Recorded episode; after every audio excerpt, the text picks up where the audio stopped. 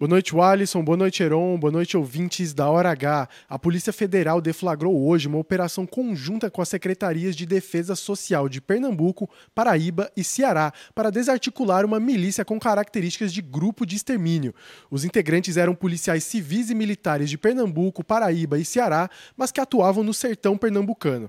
Além da milícia, eles, são, eles serão investigados por homicídio, agiotagem, extorsão, segurança privada ilegal e até jogos de azar. Foram cumpridos 16 mandados de prisão temporária e 17 de busca e apreensão, além de outras medidas cautelares, como, por exemplo, o sequestro de bens dos principais investigados. Um dos alvos atua dentro da Câmara Municipal de Panamirim, em Pernambuco. As penas para todos os crimes que estão sendo investigados ultrapassam os 40 anos de reclusão. Todos vão passar por audiência de custódia e, posteriormente, alguns serão encaminhados para o CRED, Centro de Reeducação da Polícia Militar de Pernambuco. Leonardo Abrantes na hora H, o dia inteiro em uma hora.